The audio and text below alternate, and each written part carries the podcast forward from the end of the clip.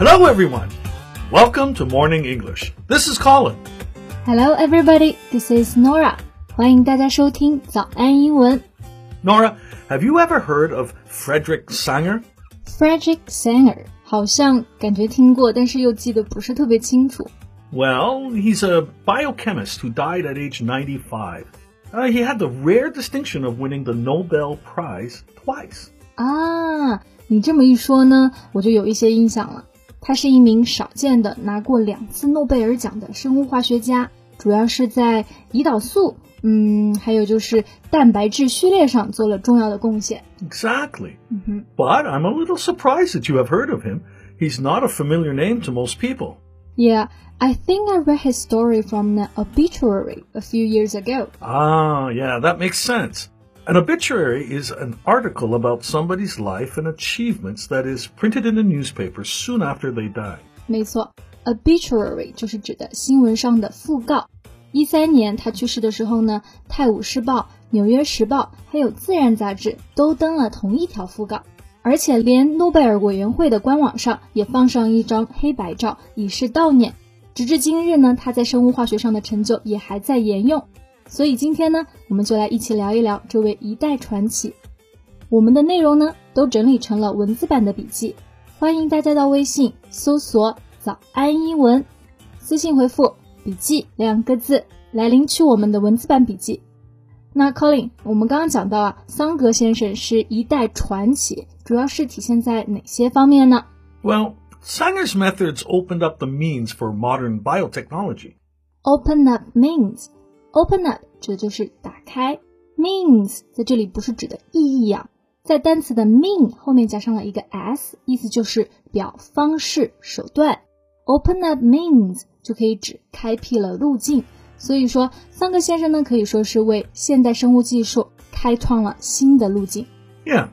To put it simply, this equips us with a means to sustain sources of food to support a growing population and to help maintain the health of that population through new drugs. 嗯，那其实跟大家说一些生物化学的术语，估计大家也很难懂。所以简单来说啊，就是它的方法呢，可以让增长的人口啊有足够的食物吃，而对于人类的健康也做出了重要贡献。不过每一次它的实验，我想都肯定是经过了漫长的时间才能够取得成果吧。 Right. When he worked on insulin, it took him 12 years of work in a laboratory to come up with a solution. insulin 这个单词的意思呢比较学术啊，指的是胰岛素。他之前呢花了十二年在实验室仔细的研究胰岛素的精确结构，才得出来一个结论，就是这个毅力，我觉得真的是值得我们所有人学习的。 Exactly. This dogged persistence and daily lab work characterized his scientific career. All right，那刚刚 Colin 说到一个单词 dogged， 大家千万不要以为这个单词翻译为是狗狗的啊。最早起这个单词的使用呢，的确是和狗有相关，指的是狗狗的品质。但现在我们用到这个单词 dogged，就是指顽强的、有毅力的。Yeah, it means the same as um, determined. 没错，所以 dogged persistence 就是指的顽强的毅力。Yeah, as he said, of the three main activities involved in scientific research, there's thinking, talking, and doing. He much prefers the last and is probably best at it. He's all right at the thinking, but not much good at the talking. thinking 思考，talking 说话，doing 做事。那桑格先生评价自己啊，是其实是最会实际的做事情，其次是思考，最后呢才是说话。 And Nora much prefers talking than the rest. 没错， 我跟桑哥先生可能就完全相反啊，毕竟我也是播音节目的主持人嘛，我肯定是最会说了。不过我想啊，是不是也因为他说的比较少，所以反而知道他的人也不多呢？Well, I think Sanger's lack of fame is largely due to his humble nature and modesty. 嗯 humble 是一个形容词，意思就是谦虚的。那 modesty 是名词，它也是同样的意思，表谦卑的。那其实因为得过两次诺贝尔奖的人嘛，一般名声早就大振了。比如说大家都很熟悉的居里夫人啊。但是桑格的名气不大，其实主要是因为他很谦虚。 Exactly. He commented himself in his autobiography I was not academically brilliant. The article also makes no mention of the numerous prizes and honors he won. biography 其实指的是传记嘛。 autobiography 其实就是自传。 就从他的个人的成就来说呢，估计没有人会说他是不优秀的。但是却在他自己的自传里面啊，他就提到他并不能够算作是 academically brilliant，就是在学术上非常优秀的一个人。那而且对于他赢得的各个奖项啊，他也是只字不提，可以见是一个非常谦虚的人。Right.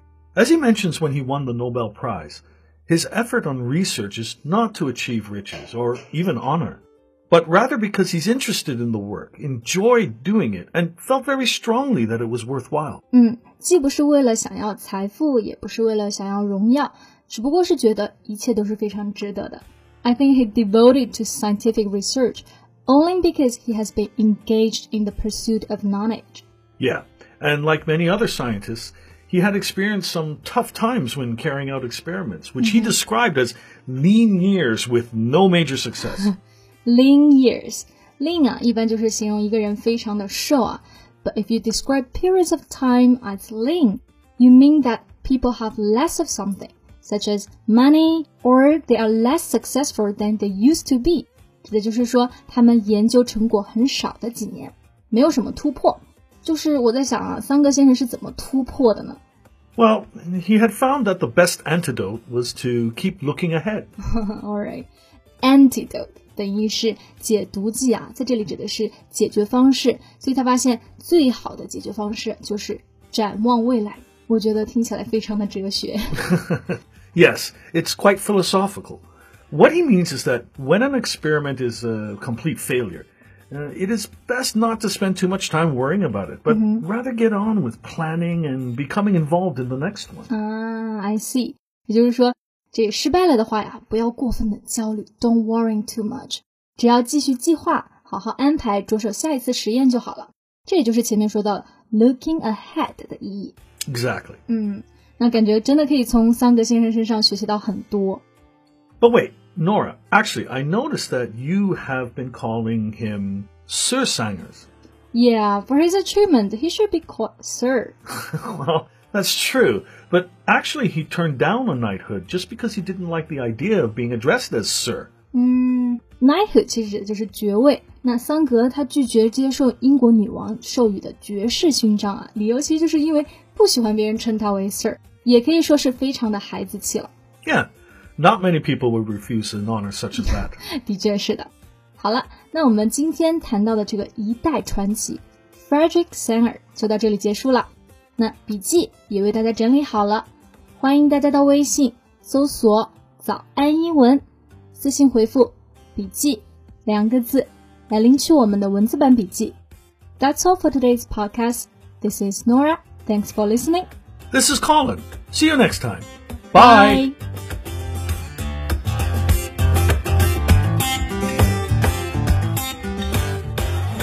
This podcast is from Morning English. 学口语就来早安英文。